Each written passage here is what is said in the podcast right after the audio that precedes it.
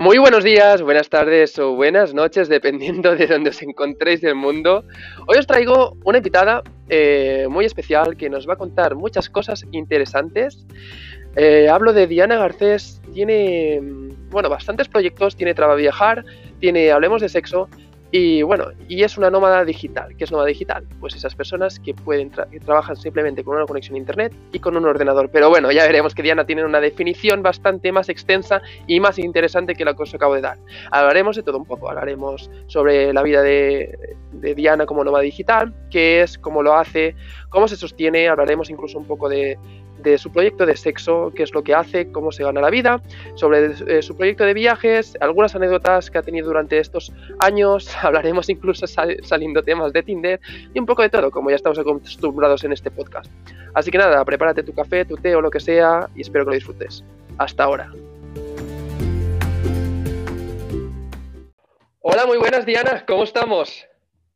Pues genial, muy bien, Mar, por aquí disfrutando del clima español con algo de frío, pero muy contenta. ¿Y tú qué tal? Con algo, con algo bastante de frío para mi, para mi gusto. De hecho, estoy con una, eh, con una estufa aquí en los pies porque estoy congelado. Yo por mí podría estar ya en la otra punta del mundo si quisiera. Ya te veo con la mantita también, con mantita. claro. Mira que... Qué bien.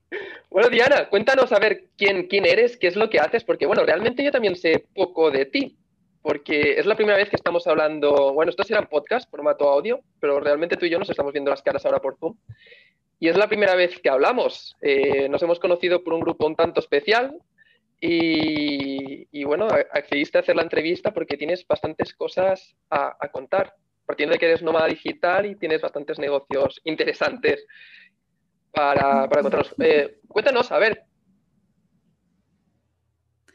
Pues a ver, te cuento, yo soy colombiana, nací en Colombia, en un pequeño pueblito que se llama Sevilla, de hecho, todo el mundo cuando digo Sevilla me dice España y yo que no, que es Colombia, que en, Sevilla, en Colombia también hay un pueblo, que, hay un lugar que se llama Sevilla y es un pueblito muy pequeño. Pues yo soy de allí y me vine para España hace, en el 2009 ya, eh, creo que serán 11, 12 años eh, próximamente. Y la verdad es que, pues desde que me vine, a ver, antes de venirme yo ya tenía la idea de viajar. Lo que pasa es que estando en Colombia era un poco más difícil. Entonces, cuando me vine a España, pues aquí la cercanía de otros países eh, en Europa, pues fue mucho más fácil empezar a hacer pequeños saltos a Francia, Italia y este tipo de cosas que en Colombia, pues eh, era más complicado. Entonces, aquí fue donde empecé realmente con esto de querer ser un poco más nómada, además porque cuando me vine de Colombia estaba trabajando para una ONG. Eh, ya llevaba, cuando estaba en Colombia, llevaba como cinco años más o menos trabajando en esa ONG. Y de hecho, empecé mi trabajo virtual eh, estando en Colombia en esa ONG, porque yo trabajaba en Bogotá y quería irme para mi pueblo, para mi pueblo que es Sevilla, que está a 11 horas más o menos de Bogotá, y mm, por tierra hablo, ¿no? Bastante, bastante distancia. Sí, bueno, además que había que pasar, o sea, hay que pasar una montaña. Yo creo que la montaña es lo que lo hace más lejano. Si no hubiese esa montaña, sería más cercano. Vamos, que toda una aventura eso. Claro, y resulta que yo allí, eh, te estoy hablando en el 2007, eh, hablé con mi jefe, eh, yo en esa época trabajaba con portales de Internet, ¿no? Con los portales de la fundación los manejaba y tenía un consultorio virtual que manejaba todo por correo electrónico y tal. Y claro, eh, quería ahorrar, pero claro, vivir en Bogotá era muy costoso. Y claro, pues, ¿qué hago para ahorrar si no puedo ahorrar, si todo lo que gano me lo gasto en transporte, en comida, fuera de casa? Entonces decidí con mi pareja en ese momento irnos para Sevilla que es un pueblo más pequeño, mucho más barato, donde la vivienda, la comida, todo es mucho más barato, y, pues ahorrar. De hecho, tanto así que yo pensaba en dejar mi trabajo e irme para Sevilla y con el trabajo de mi pareja podíamos ahorrar. Pero claro, hablé con mi jefe y le propuse de hacer el trabajo virtual. O sea, todo lo que yo hacía lo podía hacer estando en Sevilla. Y mi jefe al principio, pues como que, uff, esto de ir a trabajar fuera, ¿cómo así? Esto del teletrabajo no existía, era como muy, esto lo hacen otras empresas, pero la fundación no. Y bueno, me tocó entrar a, a, trabajarlo, ¿no? A hablarle de los beneficios, de lo bueno que sería, lo no sé qué tal. Pues bueno, me lo, eh, en Colombia dice me lo cuenté, no sé aquí cómo se diría, pero bueno, le eché la carreta y, y lo convencí y a la final pues me pude ir para Sevilla em, y trabajar desde allí. Fue tanto lo que lo convencí que él abrió una sede de la fundación en Sevilla. Entonces me fui a trabajar allí, abriendo una sede de la fundación. Y claro, un año después, cuando resultó el viaje a España, pues yo dije, no, ya España ya es muy lejos. O sea, estando en Sevilla, todavía estaba en Colombia y podía coger un bus, irme 11 horas, que claro que es casi lo que es de aquí un vuelo de España a Colombia. Claro, realmente, realmente si lo miras en tiempo, en tiempo más o menos es lo mismo, así que... Definitivamente es casi lo mismo, lo único es las demoras en los aeropuertos y todo esto. Pero bueno, el asunto fue que, claro, hablé con mi jefe, le dije que me había resultado un viaje para España, todo el tema, em, y él me dijo, bueno, pero pues tú ya llevas un año trabajando en Sevilla, pues, ¿qué más da que te vayas para España y trabajes desde allá? Y yo, pues, si lo puedo seguir haciendo, genial porque pues me encanta mi trabajo, lo que estaba haciendo la fundación me gustaba muchísimo y dije, listo, y así fue como nació como mi experiencia en empezar a trabajar eh, fuera de una oficina con todo el protocolo y todo esto, y, también en otros países, porque también empecé a viajar y cuando viajaba pues iba haciendo cosas de trabajo. Entonces, así... hiciste, perdón, perdón que te corte, hiciste, no sé si te has leído el libro de Tim Ferris de la jornada laboral de semanal de cuatro horas, ¿te lo has leído? No, lo he escuchado un montón de veces ya con todo lo que todo el mundo cuenta creo que ya me lo he leído.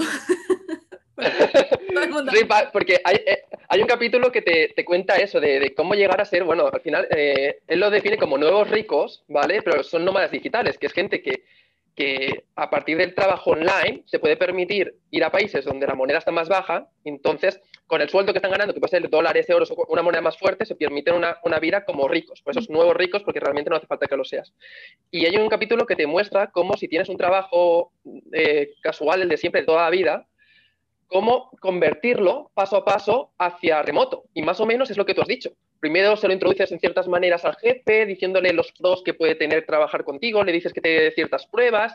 Y por eso me, ha recordado a, ese, libro, porque puede ser un ejemplo total tú. O sea, tu caso puede ser un ejemplo de que se puede realmente hay, hay, maneras de, de si eh, quieres, puedes montarlo tuyo propio, pero que si tienes un trabajo normal puedes llegar a convertirlo también. Si tienes ganas, seguro que puedes convertir en teletrabajo. Total, además es que mira que, o sea, cuando a mí me surgió esto, eh, yo trabajaba y además en una ONG y de eso de, eran muy estrictos con el horario, o sea, tú tenías que marcar tarjeta prácticamente, porque claro, había mucha gente trabajando allí, voluntarios y todo esto, y a la final eso era un despelote, ¿no? Gente que salía, gente que entraba. Entonces mi jefe empezó a poner unos protocolos de entrada y salida para que tú cumplieras tu horario de trabajo y todo esto, porque a la final siempre estábamos los últimos eh, días del mes tratando de cerrar informes y de todo y decíamos, pero ¿cómo es posible que no haya tiempo si estamos aquí, pues, no sé, 10 horas al día y no nos alcanza? Entonces mi jefe empezó a ser muy estricto con los, con los horarios. Y yo soy de las que, a mí me gusta mucho esa, esa mentalidad, ¿no? Em, sobre todo lo veo porque en, esa ONG yo veía que la gente perdía mucho el tiempo y yo decía, pero, y luego se quejan si tienen que trabajar un sábado o algo así, pero si no estás trabajando en la puta semana, pues tienes que trabajar el resto del tiempo para recuperar, ¿no? Entonces yo era muy juiciosa con eso, de hecho recuerdo que en esa época me metí a estudiar y entraba a trabajar a las 7 de la mañana, yo abría la fundación y salía a las 4 de la tarde, cuando la gente normalmente salía a las 6 o 7. Y mi hora de, comida era súper puntual para yo poder salir y tener el tiempo suficiente. Entonces, cuando yo le vendí a mi jefe la idea, yo le decía, pues todos los beneficios que iba a tener de yo trabajar desde, desde casa, porque no iba a tener eh, todas las reuniones que ellos tenían cada rato, toda esa pérdida de tiempo de la gente hablándote y todo esto. Y la verdad es que fue así. Yo me sentía muchísimo más productiva trabajando desde casa, incluso menos horas de las que trabajaba yendo a la oficina, porque me rendía un montón el tiempo. Entonces me alcanza y yo era, Dios mío, ¿yo qué hago con todo eso? Ya terminé lo que normalmente hago en una semana a veces. Entonces eh, fue realmente alucinante y, y, bueno, y mi jefe le gustó tanto que luego empezó, oye, contrátate a alguien allí que sale de hecho hasta más barato, porque estando en Sevilla, pues eh, lo que te decía, ¿no? Es mucho más barato todo que en Bogotá. Entonces contratar a una persona profesional podía ser más barato que contratarla en Bogotá. Entonces así fuimos creando también este equipo de trabajo allí y mi jefe empezó a ver los beneficios de trabajar con gente satelital, llamémoslo así, ¿no? Y, fue una gran prueba. Obviamente cuando me fui para España, el único problema era que, claro, aquí en España todo es mucho más costoso, no como lo que tú hablabas de te vas a un lugar más barato y tal. Yo venía a un lugar mucho más caro. Hiciste la inversa, sí, sí. Claro. Y mi jefe lo primero que me dijo es, Diana, me gustaría que siguieras, pero lo máximo que te puedo subir el sueldo es hasta aquí. Y yo sé que eso en España pues no es lo mismo. Y claro, como veníamos por un trabajo de mi pareja, eh, pues eh, él iba a ganar en euros. Entonces mi pareja dijo, pues guardamos esos dineros que tú te ganas allí y los invertimos en pues comprar una casa en Colombia o hacer algo allí. Entonces no pasa nada. Y a la final eso que yo ganaba en Colombia pues se quedaba en Colombia y nunca me lo, bueno, hubo un tiempo en que sí me tocó traerlo porque tuvimos una crisis, pero eh, normalmente el dinero se quedaba allí y la verdad es que fue, fue muy bien, pero eh, esto de irse a un lugar mucho más barato, esa es la estrategia. eso es lo que hay que, hay que buscar.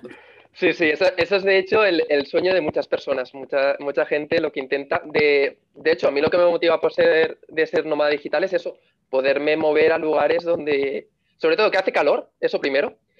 Por eso, por eso la última vez donde he estado, en un sitio donde he estado viviendo, he estado viviendo tres meses y medio en Bali, eh, porque, por, porque es una sede de nómadas digitales bastante buena, que haces un montón de contactos y el clima es buenísimo, aparte de que los precios son baratísimos. Yo tiene que hacer calor y segundo eso, que tiene que ser, tiene que ser barato. Pues lo que tú dices, o sea, es, es toda... Si te lo puedes montar, si te lo puedes montar es todo un nuevo mundo esto. Claro, y también si te gusta, porque el tema también con esto de ser nómada digital es que te tiene que gustar el tema de moverte. Si eres muy de, ay, es que me encanta mi silla, ay, es que mi cama es no sé cómo, es que pues luego vas a lugares donde la cama es una mierda. Yo hace poco, el año pasado, de hecho estuve tres meses en Asia y estuvimos en un sitio en Tailandia donde la cama era tan dura que era como prácticamente dormir en el suelo. Y era como que, por Dios, si nos levantamos con unas agujetas de, la cama, que era impresionante. Entonces, pues claro, em, tienes que tener en cuenta también eh, cómo viven en otros lugares que la comodidad y esto, por más de que pagues eh, buen hotel o, buen, o, un buen lugar, a veces, pues ellos tienen como sus cosas porque son así allí. Entonces no es como aquí que tienes que la cama que hace no sé cómo y la almohada que es ergonómica y no sé qué, o la silla cómoda o el escritorio con tu pantalla gigante allí. Cuando te vas de nómada digital tienes que empezar a reducir ese tipo de cosas porque pues no te puedes llevar en tu maleta tu iMac de de 24, 30 pulgadas, pues resulta que no. Bueno, la solución es para, para esos que sean tiquismiquis con las camas, que la verdad que se nota mucho, ¿eh? si es una cama muy mala se nota mucho en el descanso. Pero bueno, eso antes, antes de reservar un hotel o algo, decir, espera, déjame un momento que testeo la cama y ya, ya sí, eso te lo, te lo pillo. No, es que mira, cuando eres nómada digital, una de las... Yo, más que la cama, que tenga buen internet. O sea, yo soy de las que busco, bueno, utilizo mucho Airbnb, la verdad, para esto.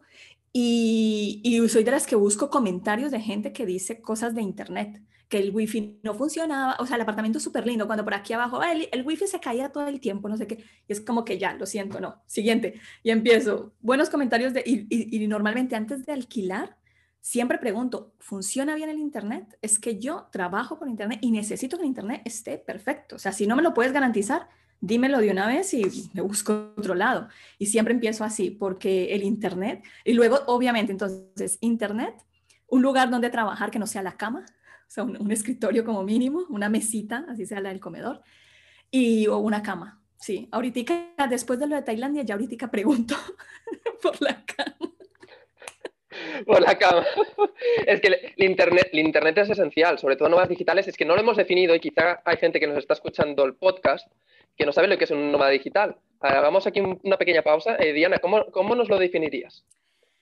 Pues mira, a mí me costó muchísimo eh, definirlo, porque claro, cuando yo empecé con esto de, de trabajar eh, por internet y tal, pues no había un nombre, eso fue, claro, en 2009 cuando yo me vine, 2010 que empecé a viajar por Europa, a trabajar. Yo también, de hecho, estaba estudiando mi carrera eh, de manera virtual, entonces estudiaba, trabajaba y, y, viajaba, ¿no? Entonces luego me fui para Asia, que estuve ocho meses por allí recorriendo varios países.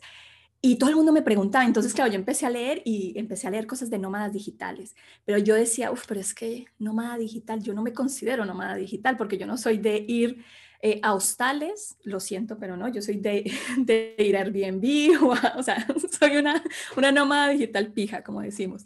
Entonces busco comodidad más que, o, o que ir acumulando como fotos en todos sitios tampoco.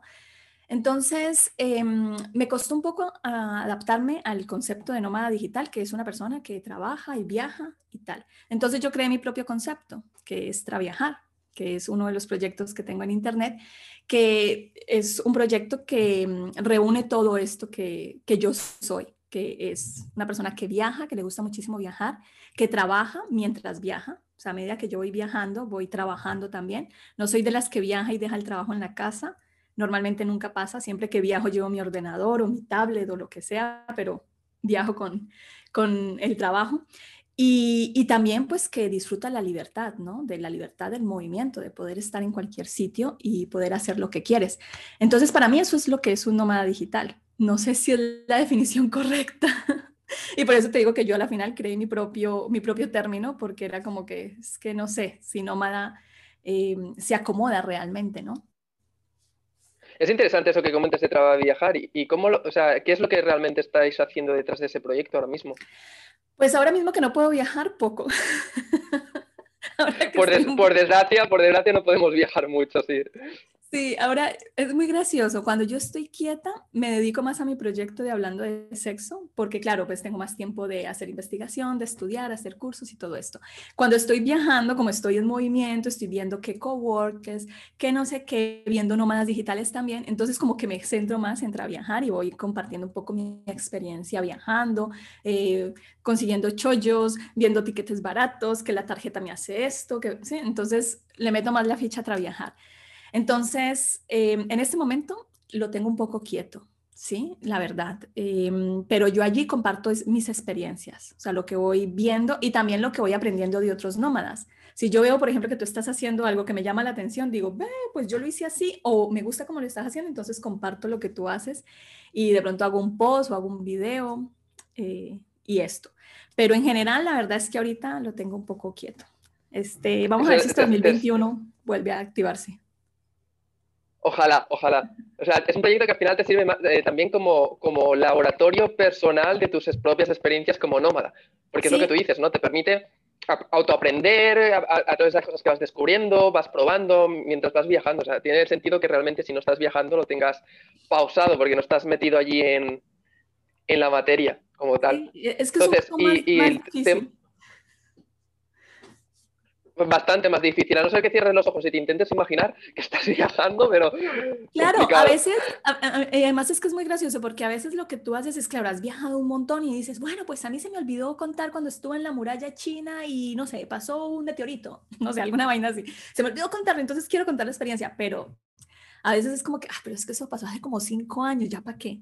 O sea, ya, ah, ya, qué presa contar eso. Entonces, como que como que pierde la, actualidad, mientras que cuando estás viajando en el momento, como que quieres que la gente sepa, o bueno, eh, yo por ejemplo lo hago mucho para contarle a mi familia, de una vez aprovecho, ¿no? Para contarle a mi familia, y también para las personas que me siguen, para darles consejos prácticos de que estoy viviendo en este lugar o estoy haciendo esto, y hice pues lo que hacen los turistas, o hice una cosa que los turistas nunca harían, ¿no? que eso me parece súper bacano cuando viajo, de no hacer lo típico que hacen los turistas. Ahorita estuve en Tailandia y estuve en Bangkok y no fui al centro, o sea, donde va la gente, puedes saberlos, eh, la estatua está, me imagino que cuando estuviste por allí fuiste, ¿no? A, a a Tailandia, Tailandia no he estado todavía, eh, la tengo pendiente desde hace muchos años, porque siempre se me resiste, siempre se me resiste, cuando voy, eh, estoy pendiente de ir a Tailandia, siempre me acaba saliendo otra cosa, y de hecho estoy, estoy mirando de ir ahora, de ahora de, de ir a Tailandia, estamos creando un grupito de, de cuatro personas. Bueno, en el, proyecto que llevo yo de rednomada.com también, que es una comunidad de nómadas digitales, eh, estamos ya dentro de esa comunidad, un grupito de cuatro personas que estamos mirando de ir a vivir una temporada a Tailandia. Pero que está, por tema del COVID, está complicado. Por los, te piden 14 días de cuarentena y el problema es que tienes que hacerlo en un hotel gubernamental. O sea, suelta la pasta eh, y no nos sale cuenta. Entonces estamos mirando quizá México o algún sitio así, pero lo tengo pendiente, pendiente. Pues bueno, en Tailandia yo ya he ido dos veces y mira que en las dos veces que he ido no he ido a Chiang Mai, que es lo que recomiendan para los nómadas digitales, que es como el, el lugar este, como Bali o algunos sitios así que te recomiendan muy puntuales porque hay muchos nómadas digitales. Pues yo las dos veces que estaba en Tailandia a la final se me resiste ese sitio. Es como que, es que todo el mundo va para allá. Todo el mundo ha hablado de Chiang Mai y de lo que se hace allí, de los nómadas y de los locales, que son muy europeos también, hay que decirlo. Entonces, como que qué pereza, yo mejor me quedo acá. Y de hecho, esta última vez que fui, estuve un mes en Bangkok. Y todo el mundo me decía, pero ¿qué haces allí? Si ahí no hay nada que hacer, eso es horrible. Lo único que hay es como los museos del centro y ya Pues yo me la pasé genial en un barrio súper, donde no había turistas, de hecho. O sea, era como que yo la única, bueno, además que yo paso mucho por asiática también, ¿no? O sea, mi pinta es como más hindú. Entonces, eh, es muy gracioso, la gente piensa allí que yo soy hindú. Y a veces hasta me hablan en el idioma y es como que... Curioso, ¿eh? Curioso. Sí, sí, sí. Y yo es como que no, que yo no, no soy de allí. Entonces es muy gracioso, pero bueno, en fin, que, mm, que Tailandia está bastante bien eh, y hacer cosas que no hacen los demás, eh, a mí me mola un montón también. Sí, que, que, que, te había cortado antes, decías que en, vez de ir a ver la estatua que estaba así tumbada, que fuiste a... Ah, claro, fui a otros sitios donde van más em, las personas locales, ¿no? Otros, eh, ¿cómo se dicen eso? Como sí, como lugares turísticos, pero es que no, no, no serían como turísticos o bueno, sí podrían ser turísticos, pero son como parques temáticos y cosas así, pero van muy pocos turistas, o sea, casi siempre va es gente local. Turismo local, podemos decir entonces. ¿Cómo? Que son de turismo local, o sea, está hecho para turismo interno de, de los mismos tailandeses, supongo. Sí, yo creo, porque de hecho visité un parque que se parece mucho a un parque que hay aquí en Europa, no me acuerdo en dónde decía, es en Bruselas o en Bélgica, no sé, que hay un parque que tiene como miniaturas de, de lugares europeos. Europa. Europa Park, está en Alemania. Es un parque temático. Es un parque temático, sí. Es, muy pues, estado. En, en, en, Bangkok hay un lugar, pero allí no son en miniatura, son en tamaño real. O sea, como templos que ya no están o que se destruyeron o están muy destruidos, hechos a gran escala. Y son una pasada. Y yo, por ejemplo, eso no lo había visto en la guía de turismo, pero donde me quedé, en la zona que me quedé, me salió. O sea, eso de que tú empiezas a buscar qué hay para hacer por aquí, ¿no? O sea, por el barrio donde estoy, ¿qué hay para hacer? Y me salgo y veo un sitio y me puse a buscar y había muy poca información sobre eso. Y digo yo, y este lugar es una pasada. Puedes ir a andarlo en bicicleta. No sé, me pareció genial. Y yo, mira, este tipo de cosas no las escuchas de los típicos nómadas digitales porque se centran en, en un sitio concreto, ¿no? Ir al centro, a ver como la, la estatua no sé cómo, la tal. Y digo yo, mira, qué chévere esto. Lo descubrí también, ¿sabes qué descubrí en ese, visitando ese sitio? Que había un colombiano viviendo en Tailandia, viviendo allí en Bangkok, hablando de lugares, así como te digo, lugares que no son muy turísticos. Y fue súper gracioso porque, claro, yo buscando información de ese lugar y yo, bueno, ¿quién ha hablado de este sitio? No sé qué, a ver si pues vale la pena ir y tal. Y nada, que encontrar información como por allá, al final, como en la página 20 de Google, me salió el chico y bueno, lo contacté, de hecho nos vimos en Bangkok y tal, es un colombiano que estaba viviendo allí y contaba su experiencia viviendo en Tailandia, bueno, en ese sitio en particular. y continúa viviendo allí, es alguien que está ya allí fijo. Eh... Creo que ahorita con todo esto de la pandemia se fue para Colombia, mm. pero ha vivido allí como 10 años y hablaba muy bien el Thai también, que me pareció una pasada. Pues no lo hablaba súper bien, pero lo hablaba, pues hablaba bastante bien. A ver, realmente si estás un tiempo, yo también creo que me implicaría en aprender el idioma, el idioma local. De hecho, como quedé enamorado de Asia la última vez que estuve, bueno, la última y primera vez que estaba en Asia, que fue de 2000, entre 2019 y 2020, que fue, bueno, fue el tiempo que estuve en Bali, también Singapur y otros sitios. Y recientemente me había pegado para empezar a aprender el chino. Porque digo, ya, si quiero ir tanto a Asia, el chino se habla más o menos en casi todos los países. Al menos, si por lo que sea alguien no me puede entender en inglés, pues que sepa algo de chino. Y ahí estoy, ahí estoy. Es verdad que lo dejo parado ahora una semana y media o así. Tengo que volver a meterme, pero no, no es tan difícil como parece. ¿eh? Qué chévere. Pues mira que cuando yo estuve en China me quedé en, en, una casa de una, de, bueno, una familia china que era una chica con su hermana y su esposo. Y la chica nos enseñaba palabras, ¿no? Decir gracias, adiós, no sé qué. Y, y ella se reía mucho porque decía que yo lo hablaba muy bien. Decía, tú lo hablas. Y yo, por Dios, se me da mejor que el inglés, no puede ser. que se me dé mejor el chino que el inglés.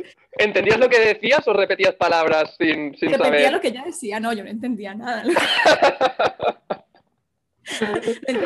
absolutamente nada, pero fue súper bacana la experiencia porque sabes que con ella, eh, donde estábamos, fuimos a visitar la muralla china y la chica nos hizo la ruta para ir como si fuéramos locales. O sea, no esto de alquilar un carro y que nos... No, no, no, vamos a ir como locales, en un bus que nos lleva hasta un punto, luego regateas para que te lleven hasta la muralla y todo esto. Y no lo, o sea, nos escribió en chino lo que teníamos que mostrarle al conductor que para dónde íbamos. Y si no entendía, porque decía, hay, conductores que no saben leer. Entonces lo, lo grabó en audio, eh, decirle, vamos para tal y nos bajamos en tal para que él te recuerde, ¿no? íbamos en ese bus, puros chinos, y nosotros, Dios mío, donde no nos diga dónde bajarnos, terminamos quién sabe en dónde. Pero bueno, fue una experiencia bacanísima, la verdad, y la chica genial. O sea, yo creo que eh, en estos lugares que son como tan diferentes, eh, vale la pena eh, estar en un sitio donde estés con gente local, que te ayuden y te guíen y, y te ayuden un poco.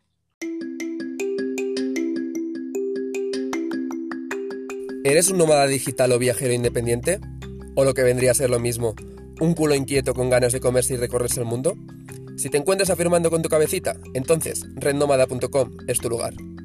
Ya sea que te encuentras viviendo en Bali, teletrabajando desde casa o de retiro en el Tíbet, en Red vas a encontrar la mejor comunidad de nómadas digitales y viajeros independientes en español. Encuentra teletrabajo o ofrécelo. Descubre compañeros de viajes. Chatea en la categoría de un país en concreto. Obtén información actualizada de COVID, visados y fiscalidad. O incluso Conecta fácilmente con esa persona que se encuentra en el mismo país que tú gracias al sistema de identificación por países implementado. Nunca más vas a estar solo, a no ser que así lo desees, claro. Rednomada.com, la comunidad realizada por y para nómadas digitales. Descubre todo lo que se ofrece en la comunidad visitando rednomada.com. ¿Has usado Couchsurfing alguna vez? Sí. También lo he usado, eh, de hecho lo utilicé en mi primer viaje cuando yo llegué a Asia, llegué a Kuala Lumpur. Y estuve, lo utilicé con un chico que era, y él era, creo que indonesio, me parece, y vivía allí desde hace muchos años y nos quedamos en su casa. Y luego me quedé donde unos negaleses, que era un grupo de negaleses que estaban estudiando allí. Y además eran súper grandes y tal y hacían una comida súper picante. Sí, fue una muy buena experiencia, la verdad, pero lo utilizamos muy poco, solamente creo que dos o tres veces. Couchsurfing es algo que recomiendo yo bastante. Todas las experiencias que he tenido son muy buenas y de hecho no, yo personalmente no conozco ninguna persona que haya tenido problemas nunca con Couchsurfing. Siempre habrá algún caso por ahí suelto, pero de personas que yo conozca, ninguna. O sea, todos son experiencias súper, súper buenas. Yo he hecho un montón de amistades con Couchsurfing. Eh, para aquellos que nos estéis escuchando y no sepáis qué es Couchsurfing, es una plataforma donde puedes ir a, a casa de locales, básicamente, a cambio de nada. Pero bueno, ya que vas, normalmente se suele tener un detalle y tú no estás obligado después a coger personas. O sea, normalmente la gente lo hace porque quiere conocer diferentes personas, hacer red de contactos o simplemente porque yo tuve una experiencia con una persona simplemente que, que, lo hacía porque estaba en... Ahora no me sale el nombre. Eso, la, cadena de, los favores. Él, él, entendía bastante lo que era la cadena de favores que dice, ahora yo doy por ti y en otro momento ya darás a otra persona en mi nombre y encuentras personas maravillosas y yo lo, recomiendo un montón porque es una experiencia aparte de estar con locales, como dices, que conoces más a fondo el país, la cultura y además también recomiendo utilizar Couchsurfing, que no sé si lo has usado nunca, para eventos. También no hace falta que te quedes en casa de nadie, sino hay eventos donde puedes conocer lo que decías antes que te faltaba, por ejemplo, gente local o lo que sea. Hay eventos donde puedes conocer un montón de gente local y que te enseñe sitios donde no van los turistas normalmente y todo eso. Bueno, y hay personas que hacen couchsurfing. De hecho, bueno, yo hice couchsurfing, lo empecé a hacer estando cuando vivía en Compostela, porque allí llegan muchos peregrinos y muchos extranjeros y yo tenía un apartamento que tenía una habitación y empecé a ofrecerla. De hecho, en esa época recibí gente un montón y solamente lo vine a utilizar como dos años después cuando me fui a viajar por Asia que llevaba tantos años recibiendo gente y nunca había eh, pues buscado. Y una de las cosas que hice también cuando tenía gente en mi casa era ofrecer tomar un café, que llaman. Entonces tú tomabas un café y le explicabas un poco de la ciudad, le contabas sobre el lugar o ibas a hacer turismo con esa persona ese día.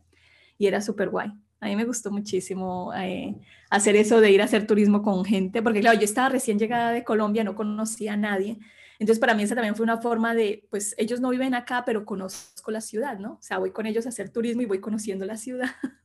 Claro, te, obligas, te obligas a conocer la ciudad también con otra gente que no la conoce. Y es... Claro, y era súper chévere. Además, porque me iba a museos que yo no hubiera ido si, o sea, de, ah, yo entro a este museo. No, pero claro, cuando iba con ellos, ay, me gustaría entrar aquí porque vi no sé qué. Yo, bueno, pues vamos. Y entrábamos al pues museo. vale. y era súper chévere. Entonces, y bueno, hice conocidos, amigos, muy guay. Bueno, de hecho, cuando estuve en Nueva York, eh, me quedé en la casa de un chico que se quedó en Compostela, que vino a un seminario de una semana y se quedó en mi casa toda la semana. Y cuando yo fui a Nueva York, él me dio posada. eso es lo bonito, que creas, creas una conexión de, gente y al final acabas teniendo amistades repartidas por todo el mundo, que eso, que es bonito, ¿no? Bueno, además que fue mucho tiempo después, porque él cuando estuvo en, Compostela fue en el 2009, o sea, recién yo estaba llegando, o sea, llegando acá, y cuando yo fui a, a Estados Unidos fue como en el 2014. O sea, ya habían pasado años, pero claro, teníamos el contacto en Couchsurfing. Entonces dije, oye, pues vamos a ir a Nueva York. El tipo, miremos si todavía vive en Nueva York, ¿no? Y le escribimos y tal. Y él se acordaba de nosotros y bueno, nos atendió, nos recogió. O sea, súper guay. Entonces, eh, la verdad es que es una experiencia muy buena. ¿Sabes qué utilizo yo cuando viajo? Que me gusta también y, y que te, te recomiendo por si no lo conoces. Cuidar casas, no, cuidar animales a cambio de alojamiento cuidar animales a cambio de alojamiento. ¿No lo has escuchado? Pero, no, eh, pero hay una web que se llama así, tal cual. ¿Cómo? Hay, una web que se llama así también. Eso se llama house sitting. y la página se llama así, de hecho. Y eso consiste. Mira, voy a, voy a, apuntarla. Eso consiste en que tú. A, ver, te cuento mi experiencia. Yo lo he hecho en Kuala Lumpur, en Hong Kong y en Inglaterra. En Inglaterra, como en tres sitios. ¿Y eso cómo funciona? Eh, tú te inscribes en la página, es una página de pago, ¿sí? Y cuesta creo que como 90 o 100 dólares el año, porque tienes que inscribirte a, largo plazo para tener tu perfil y para que las personas que ofertan puedan verlo. Entonces, cuando tú te metes, eh, buscas. De hecho, tú te puedes meter gratis y buscar información. Lo que pasa es que si ya quieres mandar y decir, ah, yo quiero quemar, cuidarle el gatico a Mar, entonces, pues ya para mandar mi solicitud, pues me toca pagar. ¿Listo? Pero para ver y tal, te puede servir bastante bien. Entonces, ¿cómo funciona eso? Yo me meto, creo mi perfil y tal, y voy a ir a, mm, a Hong Kong, por ejemplo, que es un lugar súper caro, es carísimo Hong Kong, pero es bacanísimo para ir. Entonces, lo que nosotros hicimos fue mirar si había gente que estuviera buscando quien cuidara su casa y sus mascotas mientras iban de viaje.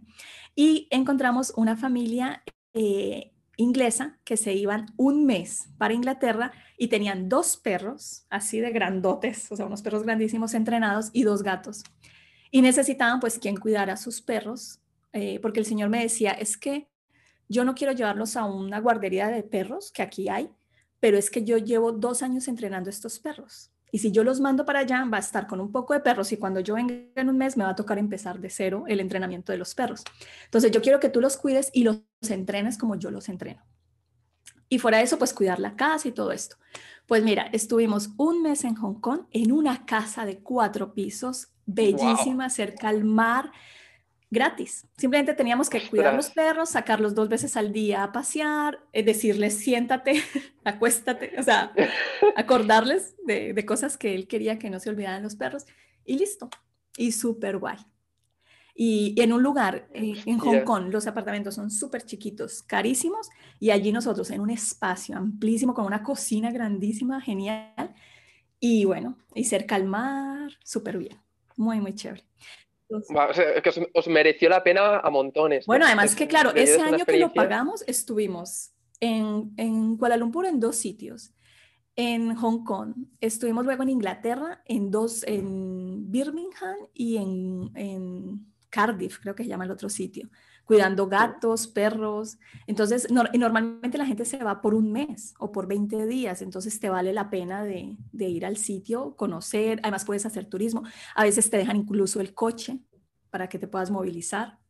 Entonces, mm, es súper, súper guay. Y es otra manera de, pues, ahorrar un poquito. Por ejemplo, cuando estás haciendo un viaje largo que quieres ahorrar o quieres ir a un lugar costoso. Inglaterra también es un lugar muy, muy caro. Entonces no es como ir a Tailandia o a, Indonesia, que es un poco más barato. Eh, lo que es Hong Kong, em, Singapur, em, eh, Inglaterra, pues tienden a ser lugares mucho más costosos. Canadá, Australia también utilizan mucho estos sistemas y, y son lugares caros. Entonces te ahorras tú un montón de dinero en alojamiento. Y no hay mucha competencia en el momento de tú enviar la solicitud, no hay mucha ah, gente que quiera. Sí, claro que sí. Claro que hay mucha competencia. Y, ¿qué es lo interesante? Mira que cuando nosotros empezamos, obviamente no teníamos referencias, porque allí tienen en cuenta mucho las referencias. Las referencias de Couchsurfing te sirven. ¿Te sirven? O sea, ¿pasas las referencias de un sitio al otro? ¿O cómo va? No, yo lo que hice fue decirle, por ejemplo, ah, bueno, porque te entrevistan también, ¿no? Ellos ven tu perfil y tú dices, bueno, mira, yo soy Diana, estoy viajando por aquí, estoy haciendo esto, trabajo por internet, entonces pues puedo quedarme en tu casa cuidándola, tal, eh, estoy haciendo una parada de tanto tiempo, tienes que decir también un poco pues tu visado, ¿no? De que no te vayas a quedar ilegal y ese tipo de cosas que es importante. Y también de que te vas a ir, porque a ellos les preocupa mucho que luego tú te quedes de ocupa. Entonces, obviamente que luego vas a salir del país y tal. Y em, a referencias, porque nadie te conoce. Entonces tú dices, bueno, yo tengo una cuenta en, en Couchsurfing porque he alojado personas o me he quedado en casas de otras personas y esas personas han hablado de mí, de cómo soy como huésped o como, o como una persona que recibe gente. Y esas referencias a mí me sirvieron un montón, porque claro, al principio no tenía referencias. Ya luego después de hacer, el, el primero que hice fue en, en, Kuala Lumpur. Luego cuando pasé al de Hong Kong, el de Hong Kong llamó a la persona de Kuala Lumpur. Cuando pasé al de Inglaterra, el de Inglaterra llamó al de Hong Kong y así. O sea, se llaman entre ellos. Claro. Se llaman entre ellos para verificar. Claro. Sí, sí, sí. Claro, para preguntar, bueno, ¿qué tal esta persona? Si cuidó bien tu casa, se robó algo, eh, dañó algo, cuidó bien los animales, porque normalmente a esta gente le preocupa mucho que tú cuides bien las mascotas. ¿sí? Como si fueran ellos. Entonces, claro. Sí, y es, a mí me pareció una experiencia buenísima, porque además yo nunca había vivido con gatos, por ejemplo. Entonces, para mí fue como ver si, bueno, primero no soy alérgica a los gatos y segundo, wow, qué bacanos son los gatos. Los gatos son una gozada, no hay que hacer nada, simplemente ponen la comida y ya. van a su bola, van a su bola. Son, son eh, bueno, hay, hay, de todo, pero, pero por lo general los gatos van mucho a su bola. O sea, es totalmente distinto a los perros. Una pasada. Bueno, el único que tuve, una cosa que tenía que hacer todas las noches con el gato era tenía que prender la televisión y sentarme en un sitio para que el gato se sentara en una banquita que había ahí al frente para cepillarlo. Ostras. Eso era lo único. Y había que hacerlo 15 minutos al día, todos los días. y el gato te veía que tú te sentabas en la, en, la, en la, esta y prendías el televisor y él ahí mismo venía y pum, se ponchaba allí y tú cogías el peinecito y, y ya. Qué gato más presumido, ¿no? y además que la dueña fue muy clara de, por favor, todas las noches mira la televisión y yo, no me jodas que tengo que prender la vale. televisión. Es que es curioso, ¿eh? Es curioso. Bueno, claro, las costumbres sí, sí. y además que, claro, son rutinas que tienen los animales y para ellos es importante mantenerlas. Como el señor este que te digo sí, de Hong claro. Kong con los perros, me decía, Diana, no le hables en español a mis perros. porque luego no me van a entender cuando yo les hable en inglés. Entonces tienes que decirles todo en inglés, las órdenes, claro. porque ellos entienden el español, pero no les hables en español. y era muy... Te lo dejo ahí claro, claro, claro. Sí, sí, sí, era muy... ¿Y cómo, cómo, has, cómo has, dicho, cómo has dicho que se llama la página? Me has dicho que la tipología es house, eh, house sitting, house ¿no? Sitting. Y la página en concreto... Y la página en concreto, como has dicho que se llamaba, que así ¿Ah, después sí? lo apunto en las notas del podcast. Así, tan, tal cual. How, o sea, así lo, lo encuentras. House Sitting. De hecho, hay otra que se llama vale. House, House care, Cares, Cares, como Care. Pero mira, sí. Porque lo que sí que había escuchado yo. Dime, dime, perdón. Eh, yo tengo un artículo donde hablo de ello. Si quieres, te paso el artículo y ahí miras los enlaces para que veas las páginas y Vale. Porque yo, eh, claro. Sí, mira, pas, pásalo. Y... Pásalo y lo dejaré. Pásalo y lo dejaré en las notas del, del, podcast también, así directamente que lo puedan ver los oyentes. Ah, genial. Y más, más rápido, sin problema. Sí, porque yo ese lo he compartido. Porque lo que sí que había escuchado yo es, perdón, que va, va con un poco con retraso y nos vamos pisando a veces.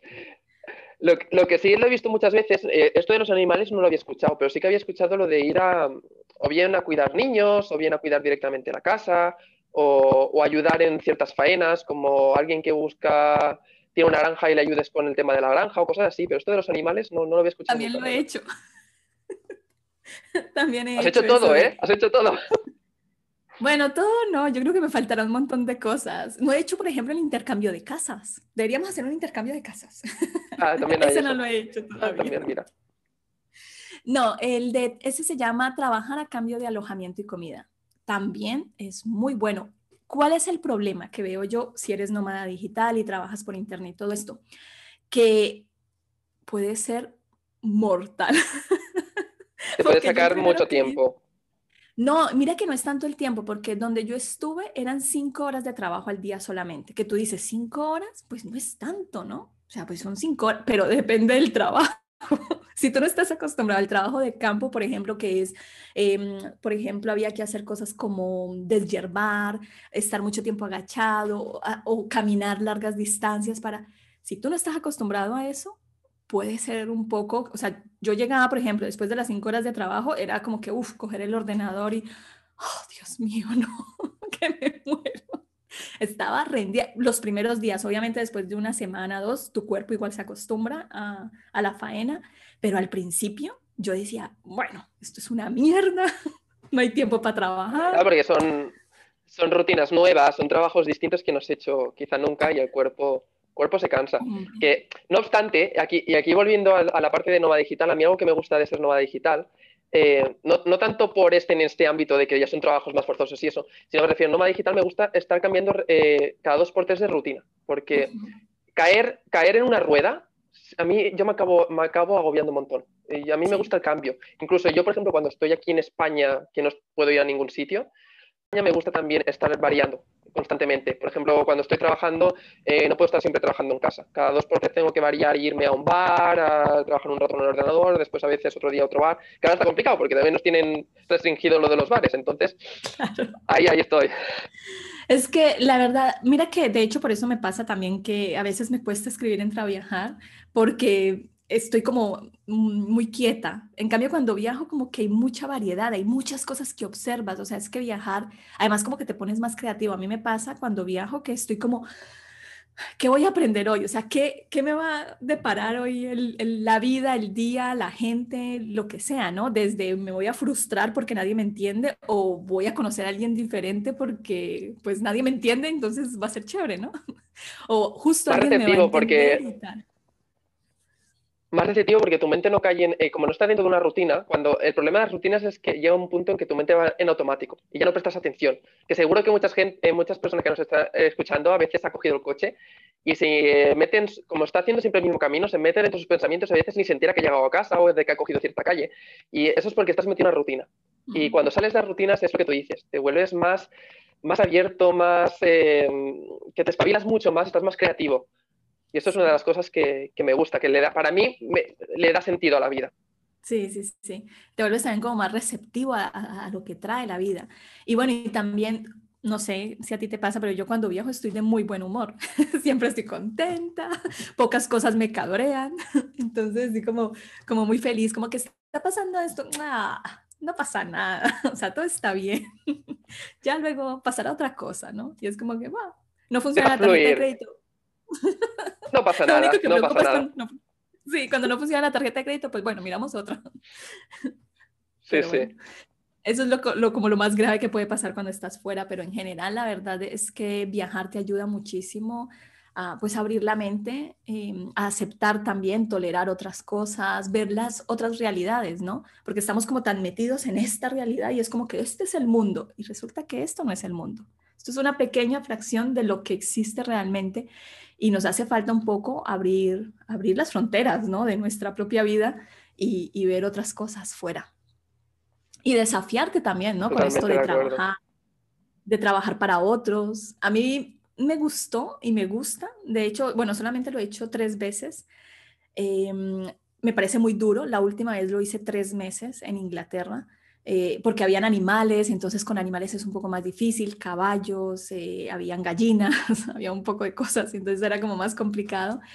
Em, pero, pero la verdad es que esto de trabajar también a cambio de alojamiento mola un montón y es una, bueno, es lo que tú dices para variar, o sea, lo, lo pones en tu agenda de, bueno, voy a estar un año viajando, puede ser tal mes, me puede venir bien y lo buscas y, y puede molar. Y ese también tiene mucha competencia, pero es un poco más fácil que el otro. Sí, eso. de variedades hay un montón. O sea, realmente si quieres viajar tienes un montón de maneras de hacerlo.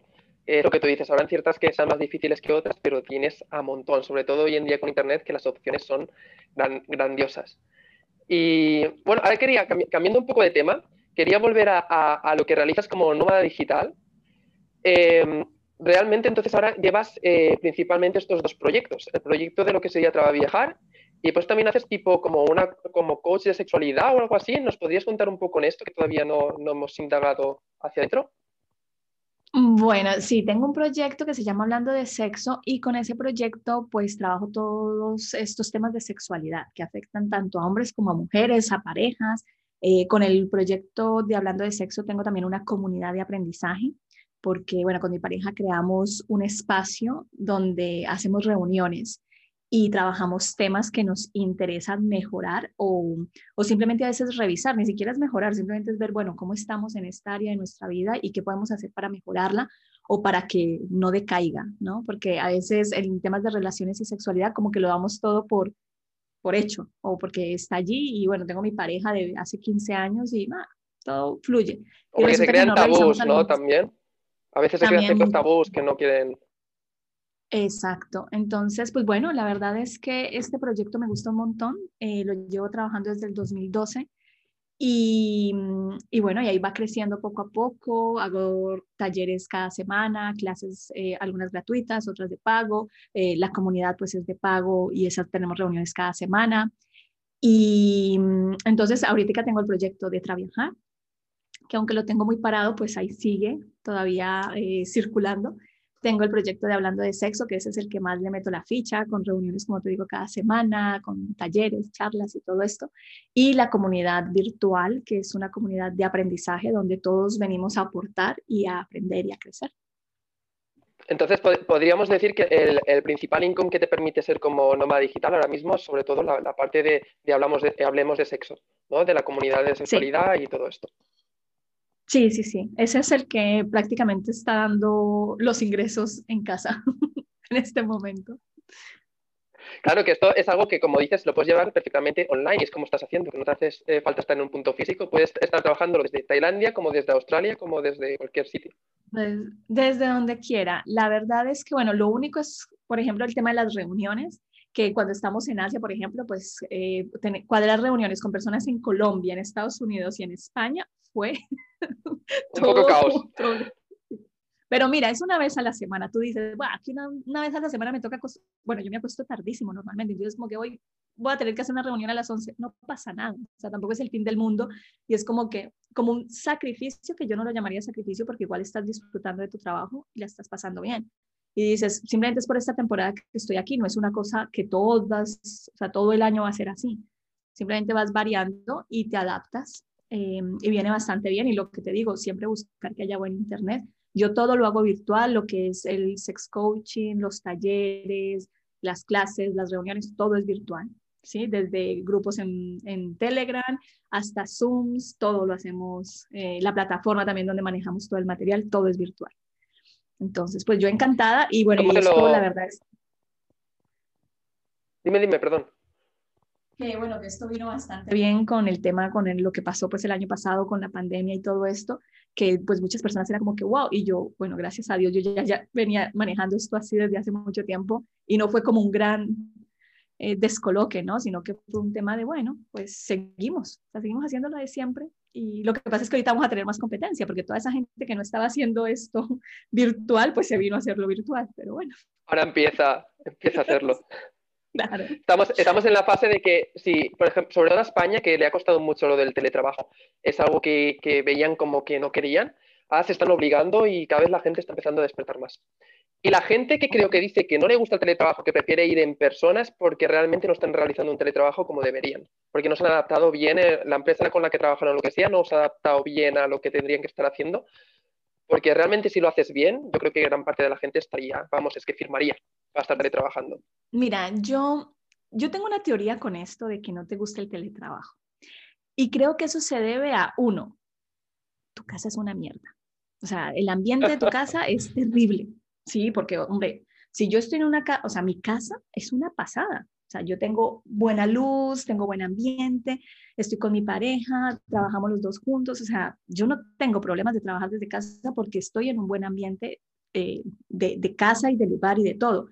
Pero si yo estoy en un lugar cerrado, sin ventilación, donde mi mujer o mis hijos o mi madre o lo que sea me está regañando todo el día o me está, yo no quiero estar ahí ni de coña. O sea, yo quiero irme para, para el trabajo, para la biblioteca, para el bar, para donde sea.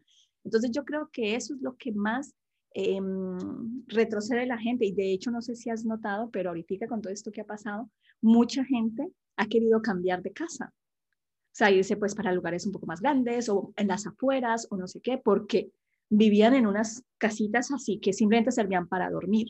Y cuando tienes que pasar allí 24 horas, tres meses, es como que vaya mierda el lugar donde vivo. Sí, me comentó alguien que está metido en el mundo de los inmuebles, me comentó que, que, estaban teniendo más oferta ahora, o sea, más demanda, ahora que antes. O sea, es, uno de los negocios que, que, ha aumentado, sobre todo mucha gente que está buscando chalets o sitios con terrazas o eso, por en caso de que pasara otra supuesta pandemia, tener un sitio donde airearse, donde, donde poder salir. Y es, es curioso, es curioso, y es lo que tú dices, o sea, tiene que ver, va, va directamente relacionado con lo, que, con lo que has dicho. Claro, porque bueno, lo otro también es que el tipo de trabajo, hay trabajos que tú dices, listo, necesito, bueno, además que yo creo que también es como una costumbre, porque tú cuando vas a una oficina tienes como unas rutinas que normalmente si estás en tu casa no haces.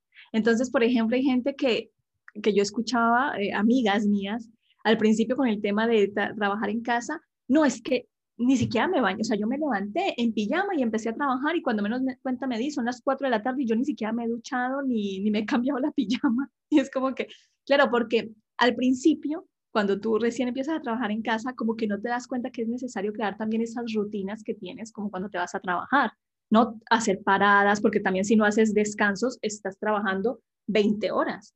Entonces es como que, oye, recuerda que tienes que tienes que hacer paradas, ve y tómate un café, párate del escritorio y camina por la casa, eh, cámbiate de ropa, por favor, no te vengas en pijama a trabajar. O sea, pequeñas cosas, pero es que al principio, como es como la novedad, y es como que, pues no sé, vamos, y estoy en pijama y qué guay. Pues yo estoy en pijama, pero no estoy en pijama realmente. O sea, esta no es la ropa con la que duermo, pero estoy cómoda en mi casa y eso es una diferencia, que tal vez con esta ropa no iría a trabajar sí, no iría a una oficina o esto, pero en mi casa estoy súper bien.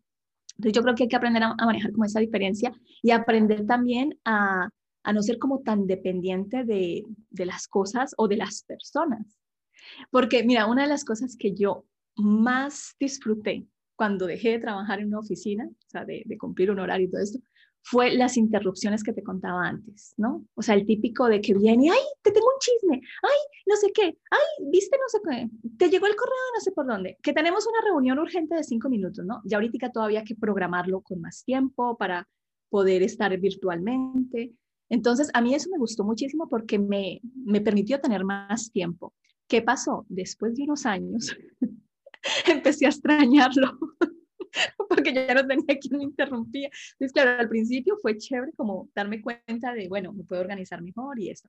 Pero claro, cinco años después, seis años después, era como que mierda.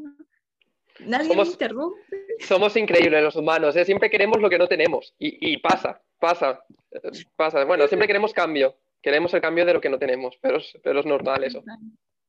Sí, sí, sí, ya. Luego al, luego al final te buscas tus interrupciones, pero el tema este de los compañeros, y bueno, y una de las cosas es que para las personas que les gusta ligar por, por, en el trabajo, pues obviamente si trabajas en tu casa te queda más difícil. Eso sí es una gran... Sí, sí que es verdad que la mayoría de, de nómadas digitales que, que conozco que están viajando por diferentes sitios, utilizan bastante Tinder. de hecho, entre, entre ellos se lo meten, eh, tienen rankings de decir, mira, pues en este país funciona mejor que en este otro, en este no sé qué, o sea, se lo conocen a la perfección, que yo, yo a veces flipo. qué bueno. Yo también conocí una chica que vino de Colombia y me decía, yo en Colombia no lo uso, pero aquí me pareció genial y no sé qué, y yo, ¿y yo en serio? Yo es que no he podido con esa aplicación, yo cada que la, la descargado y no entiendo cómo funciona. Y yo, pues es que a mí esto de darle para acá, yo no entiendo. Yo necesito un punto medio de, no ahora, pero quizás más tarde. necesito. Esto que tiene que ser sí o no, yo no puedo. Es como que...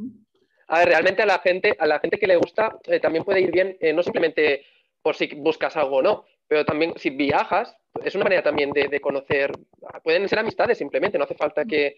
El problema el problema que hay, a mí también es por el que no me gusta Tinder, de hecho me lo desinstalé, es que hay demasiada gente que se quiere quedar simplemente en el chat, hablando. Y yo no soy de quedarme en el chat hablando, perdiendo tiempo. Yo soy más de conocer a la persona. Pues vamos a, tomar un café, aunque sea, o vamos a, a conocernos, ¿vale? Pasará algo que pueda pasar o, no. Al menos, quizá no quedamos como amistades, quizá nada, pero vamos persona a persona. Hay mucha gente que ahí pierde. Entonces, es una de las cosas que, lo que tú dices, yo aprecio mucho el tiempo y, y notaba que perdía el tiempo, porque muchas personas que no quieren pasar más allá o, les cuesta pasar más allá del chat y decir, venga, pues quedamos. Y sobre todo aquí en España pasa. En España pasa mucho, pero cuando viajas menos. Pero las maneras más fáciles de conocer gente cuando viajas es o bien directamente a través de Instagram, eh, miras las historias del sitio donde estás y empiezas a hablar eh, contestando historias o eso, o a través de eventos como Couchsurfing o eventos de que llevas a gente más de tu rollo, que va gente también más abierta, que está viajando y normalmente es más fácil de esa manera. Yo también lo creería. Yo no, no, no, sabría cómo utilizarlo, de hecho. Mi amiga me decía, no, yo lo utilizo solamente para conocer gente, yo no quedo con ellos para nada más, solamente nos conocemos, nos tomamos un café, hablamos y listo. Y luego yo me voy para el hotel o, o para la casa ¿eh? y ya. Y yo, mm, tan aburrida. hay, gente, hay gente que sí que le funciona mucho, hay gente que no le funciona nada y hay gente que, que simplemente habla y es súper difícil quedar con las personas. O sea, te encuentras de todo. Yo creo que soy de los que le hablan más que no más eh, difícil quedar, por eso, que al final lo, lo, dejé, lo dejé de lado, porque es que no... Quizá la gente que acaba quedando tiene mucha más paciencia, pero es que yo soy incapaz de estar siempre hablando de cara al móvil. Yo necesito quedar y hacer cosas y yo que sé, ir a hacer una excursión, ir a hacer no sé qué, que es cuando realmente conoces la persona, porque nunca sabes con quién, por el chat puede ser una persona completamente distinta que la que conoces después. Y ahí está la diferencia. Sí, seguramente, sí. Yo es que no. De hecho, hace poco me llegó el aviso de Tinder diciéndome, llevas un año sin utilizarlo, te vamos a borrar la cuenta. Y yo, ay. Vale. Yo la borré, ¿eh? Yo la, yo la he desinstalado y la he borrado. O sea, la he borrado y la he desinstalado después. Sí, sí, he dicho, chao, ya no, no la quiero, no la quiero más. no, yo la, bueno, yo la instalé cuando me separé porque mis amigas eran, Diana, así conoces gente. Creo que se nos ha cortado. Estaba, era como que no puedo con esto, entonces. Vale, creo, que se nos había cortado un poco. Se nos, vale. ¿Ahora me escuchas? creo, creo, que sin, creo que es problema de mi internet. Vale. Bueno, mira, esto es señal de que tenemos que ir acabando porque acabo de ver que ya llevamos una hora también, que si no se nos va a alargar se nos va a alargar bastante. Eh, mira, para acabar, aunque se haya quedado el otro tema así a medias, ya más adelante si no puede dar para más charlas, eh, para acabar y volviendo al tema de nómadas digitales, te voy a hacer una pregunta. Si pudieras recomendar, eh, imagínate, alguien que quiere ser nómada digital o que está empezando, si le tuvieras que dar un consejo, ¿cuál sería? Un consejo, solo uno uno entre tantos consejos. Venga, va, te, dejo más de uno, eh, los que creas imprescindibles, va.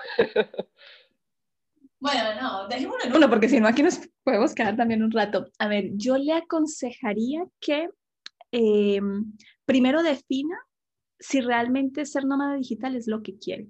¿Sí? Porque a veces, claro, yo veo que, ay, mira, es que viaja un montón y está con mojitos allí todo el tiempo y con mujeres guapas y, y tal. Y creo que eso pues es todo lo que es ser nómada digital y resulta que no. Ser nómada digital requiere mucho trabajo, o sea, pero muchísimo trabajo. O sea, vas a trabajar, de hecho, quizás más de lo que trabajas para otra persona, porque vas a trabajar en tu proyecto, o sea, en un proyecto tanto de vida como un proyecto personal y un proyecto pues que quieres que te dé dinero. Entonces, seguramente al principio, o sea, tal vez después de unos años o de unos meses, si eres afortunado, no tengas que meterle tantas horas, pero al principio sí. Entonces, lo primero que yo te de ser nómada digital es, es lo, que, mm, lo que realmente quieres. Y para ello te recomendaría que hablaras o que buscara perfiles de personas que realmente lo han vivido, ¿sí? No solamente eh, veas la parte bonita, que esto también tiene una parte muy bonita, claro que sí, pero que también veas la parte eh, de atrás, ¿no? Como lo que hay detrás del telón, que llaman porque por fuera se ve muy chévere, pero la verdad es que por dentro pues requiere muchísimo trabajo, muchísimo sacrificio y no es para todos. Entonces, si no es lo tuyo, pues hay muchas cosas que puedes hacer que te pueden dar esa libertad también que tienes con, como eh, si fueras nómada digital. Eh, también la libertad de viajar y todo esto, también te la pueden dar otras cosas. Entonces, simplemente es revisar. O sea, si ser nómada digital, dueño de tu proyecto, de tu negocio, de, de tu tiempo, de tu vida y de todo, es lo que quieres o pues tú eres más de, trabajar para otros, que también está muy bien y que eh, lo puedes hacer también y ajustar a tus propias necesidades y a lo que deseas. Entonces, mi consejo es ese, que lo revises muy bien, que lo estudies antes de lanzarte. Eh, gracias por la, recomendación que acabas de dar, porque creo que es, vital eso. Eh, de hecho, quería, destacar aquí que, tenemos también diferentes maneras. Realmente no hace falta para esa gente que le da vértigo meterse en un proyecto totalmente suyo.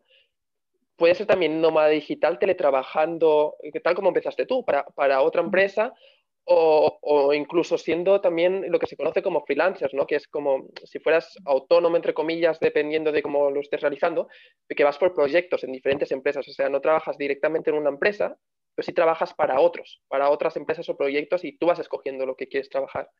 Pero es totalmente lo que tú dices, o sea, tienes que estar en algo que te apasione, tienes que buscar eso que te apasione porque al inicio, sobre todo al inicio, le vas a meter mucho, mucho más tiempo. Sí, totalmente.